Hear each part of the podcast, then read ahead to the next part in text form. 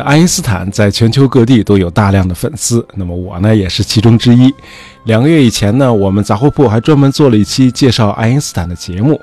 那么我们在那期节目里提到了爱因斯坦那个著名的公式 E 等于 mc 平方。呃，这个由狭义相对论推导出来的这个公式呢，毫无疑问是爱因斯坦的原创。但是如果没有一个女人事先打好了基础，那这个公式呢也很难产生。呃，别误会啊，我们今天不是要介绍爱因斯坦的前妻米列娃啊，这事儿和他没有关系。我们要讲的是比爱因斯坦早两个世纪的一位美丽的法国女性，她叫 Emily du Châtelet，啊，夏特莱夫人。啊，应该说这个历史对这位美丽的才女夏特莱夫人很不公正。呃，这位夏特莱夫人在人们的记忆中呢，是一个放荡的女性，她抛弃了自己的家庭，和法国的启蒙大师伏尔泰一块儿私奔，并且同居了十多年。但是这个标签呢，完全忽略了他对近代科技做出的卓越贡献。当然，这个夏特莱夫人的爱情观呢，即便是在18世纪法国那样的道德习俗框架内啊，也是值得商榷的。啊，那我们今天呢，就讲讲这位夏特莱夫人和她与启蒙大师伏尔泰的故事。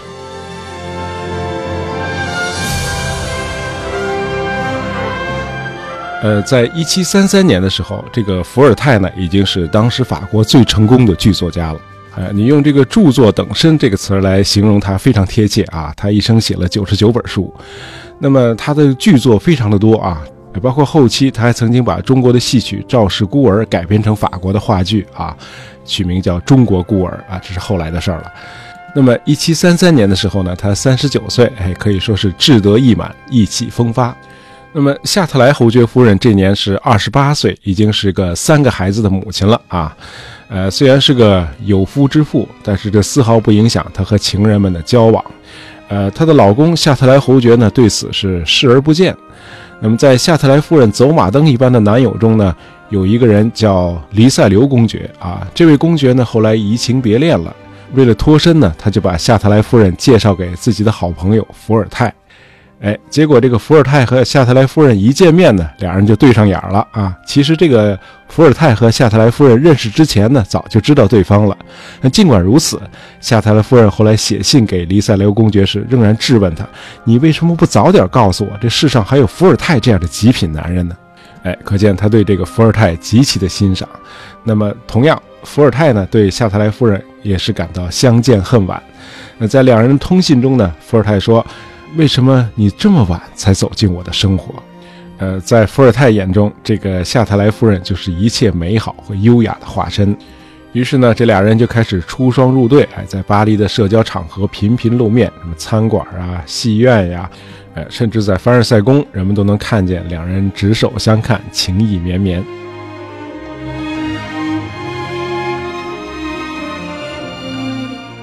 那这个时候的伏尔泰呢，是大伙儿议论的一个焦点。那除了议论他的作品呢，这个伏尔泰，哎，早已经被官方视为危险人物了。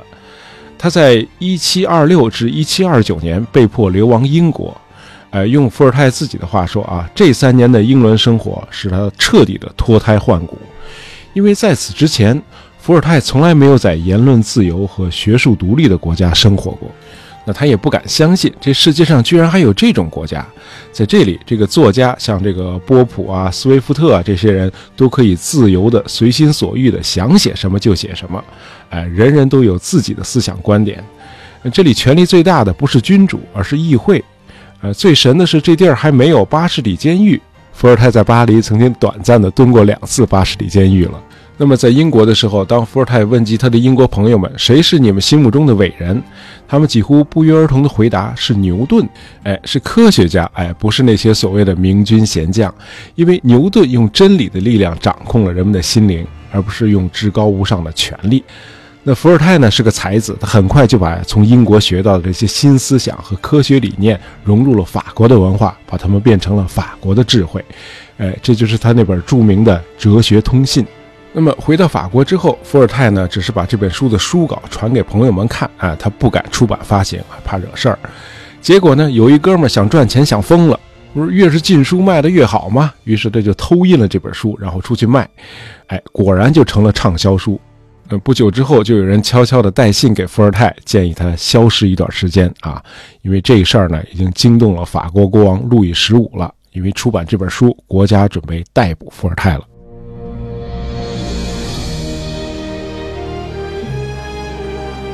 呃，在美国的大片里，你看到的都是英雄救美女啊，但是在法国的现实生活中，好像更多的都是美女来救英雄。那么拯救伏尔泰的就是他此刻的情人，哎，夏特莱侯爵夫人。呃，在遥远的法德边境，哎，就是咱们中学语文课文那个最后一课里提到的那个洛林地区，在那儿，啊，夏特莱夫人的丈夫夏特莱侯爵，呃，有一座废弃已久的庄园，叫西雷庄园。呃，夏特莱夫人呢，就决定离开家庭，和伏尔泰一起搬到那儿去住。哎，面对这种奇葩的安排，这个夏特莱侯爵居然毫不介意。哎，能包养伏尔泰，这是咱们全家的荣誉。那你俩就去住吧。What？那对此，伏尔泰应该是感激涕零的。于是他主动提出，这个修葺庄园的费用呢，由他来承担。伏尔泰搞这个装修呢，很有想法。他修建了一个露天小剧场，用来排练和演出自己新写的剧本。另外呢，他还修建了一间可能是十八世纪最先进的科学实验室，这是给夏特莱夫人使用的。呃，夏特莱夫人还在她的少女时代就对天文和数学产生了浓厚的兴趣。她十岁那年呢，法国的这个天文学家丰特内尔曾经在她家做过客。那么这期间呢，这个丰特内尔就告诉这位好奇心十足的女孩，这个天空中的星星啊，也是一个个的太阳，只不过它们离我们很远，所以呢，才是我们看到的那个样子。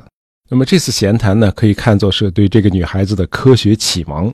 那么二十年后，在伏尔泰为她修建的工作室里，夏特莱夫人呢，当然没有忘记那次科学启蒙。呃，她的一个研究领域呢，就是太阳的热能。哎，太阳把能量储存在我们的食物里，我们吃了食物，那么食物的热量呢，再转化为我们的能量，也就是我们的体力。因此呢，我们的能量呢，不是来自于我们本身，它来自宇宙。那么，在宇宙中，能量是不停的转换的。那么这些研究呢，为后来的能量守恒定律奠定了基础。呃，一九零五年，爱因斯坦那个著名的能量与物质的方程式 E 等于 mc 平方中的那个平方，哎，就得益于夏特莱夫人的数学推导。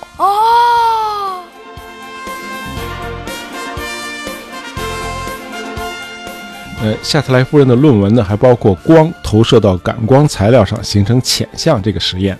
那么这个实验呢，为后来人类发明照相技术做好了理论准备。那么夏特莱夫人为科学做出的另一大贡献，就是把牛顿那部伟大的自然哲学的数学原理从拉丁语翻译成法语。哎，值得一提的是，这不仅仅是一个普通的翻译啊，这个夏特莱夫人还结合自己的研究成果，在译著中做了大量的注释。那么这部译著至今仍然是法国最权威的译本。同样，在这个西雷庄园的十五年里，也是伏尔泰创作的高产期。呃，这个时期呢，他的作品包括那个著名的哲理小说《查迪格》，还有他那部堪称西方史学样板的《路易十四时代》。哎，你要是对那个时代的法国感兴趣，应该看看这本书啊，写的非常的精彩。就是这本书第一次提到了那个神秘的铁面人。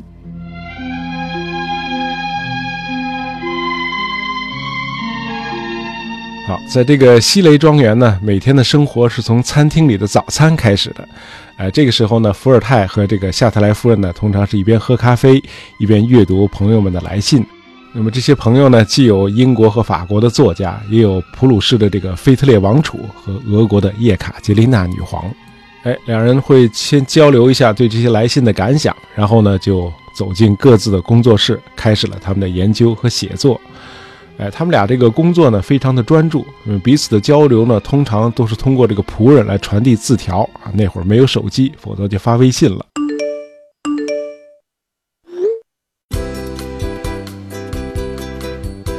呃，伏尔泰虽然是个多产的作家，但是开销也很大，因此在这个西雷庄园呢，经常会出现入不敷出啊，钱不够花。这个时候呢，夏特莱夫人呢就会只身前往凡尔赛宫，在牌桌上。挣些钱来填补家用啊，因为数学好，这个夏特莱夫人打牌的时候很少失手。这个伏尔泰后来得意地说啊，那些一起赌牌的贵夫人们不可能想到他们的对手是个研究牛顿的数学才女。啊，那白天的时间呢属于工作，晚上呢，伏尔泰和夏特莱夫人就坐在烛光映照的壁炉前交流他们的思想。呃，夏特莱夫人的思维敏捷、妙语连珠，和伏尔泰完全能棋逢对手。呃，伏尔泰倾听他的讲话，看着他闪烁的眼睛，感到无比的幸福。呃，夏特莱夫人呢，也由衷的感谢上苍，能够让自己和伏尔泰这样伟大的哲人成为伴侣。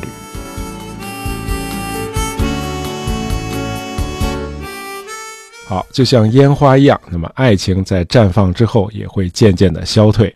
呃，终于到了一七四八年，他们的关系中出现了一个新的男人，哎，就是时年三十一岁的诗人圣朗贝男爵。这年呢，夏特莱夫人四十二岁，那么伏尔泰已经五十四岁了。那么发现夏特莱夫人和圣朗贝相爱之后，伏尔泰勃然大怒。但是过了一段时间之后，他接受了这个现实。他对圣朗贝说：“呃，享受快乐是年轻人的事，我呢留下玫瑰的刺，鲜花呢就归你了。”呃，接着更糟糕的事儿发生了，这个夏特莱夫人怀孕了。为为什么说怀孕是糟糕的事儿呢？因为在十八世纪那会儿，医学还很落后，四十岁以上的女人分娩基本上跟自杀差不多。那么这一年的九月四日，她生下了一个女儿。呃，六天之后，夏特莱夫人就与世长辞了。呃，孩子呢，不久也夭折了。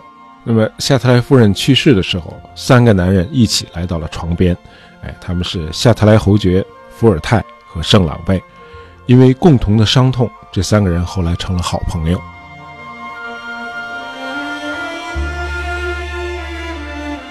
呃，伏尔泰和夏特莱夫人生活在一个变革的时代啊。这个欧洲的启蒙运动虽然产生在英国，但是却在法国结出了硕果。而法国的这个启蒙运动的领袖呢，就是伏尔泰。这个法国大作家雨果曾经说过：“意大利有文艺复兴。”德意志有宗教改革，但是法兰西有伏尔泰。呃，伏尔泰一生提倡这个天赋人权，认为人生来就是自由和平等的。他有很多的名言啊，我最喜欢的一句就是：“我不同意你说的每一个字，但是我要誓死捍卫你说话的权利。”那么，伏尔泰的自由和平等思想，加上孟德斯鸠的三权分立理论和卢梭的社会契约论。后来为美国的建立提供了理论基础，并且直接导致了法国革命的爆发。同样呢，这个夏特莱夫人也是一面启蒙运动的旗帜，她是站在启蒙运动的另一个高地，就是用科学取代蒙昧。那么很遗憾，她的成就和影响呢，基本上被当时强大的男权社会给屏蔽掉了。呃，启蒙运动倡导的民主和科学思想，在上个世纪初，也在咱们中国的新文化运动中，哎，盛行一时。当时有个说法叫“若舟车之有两轮焉”，哎，就是说民主和科学就像车的两个轮子一样必不可少。好，今天的节目就到这儿。呃，喜欢大爷杂货铺的朋友，别忘了订阅我们的专辑，这样就不会错过我们的新节目了。感谢大家收听，咱们下期再见。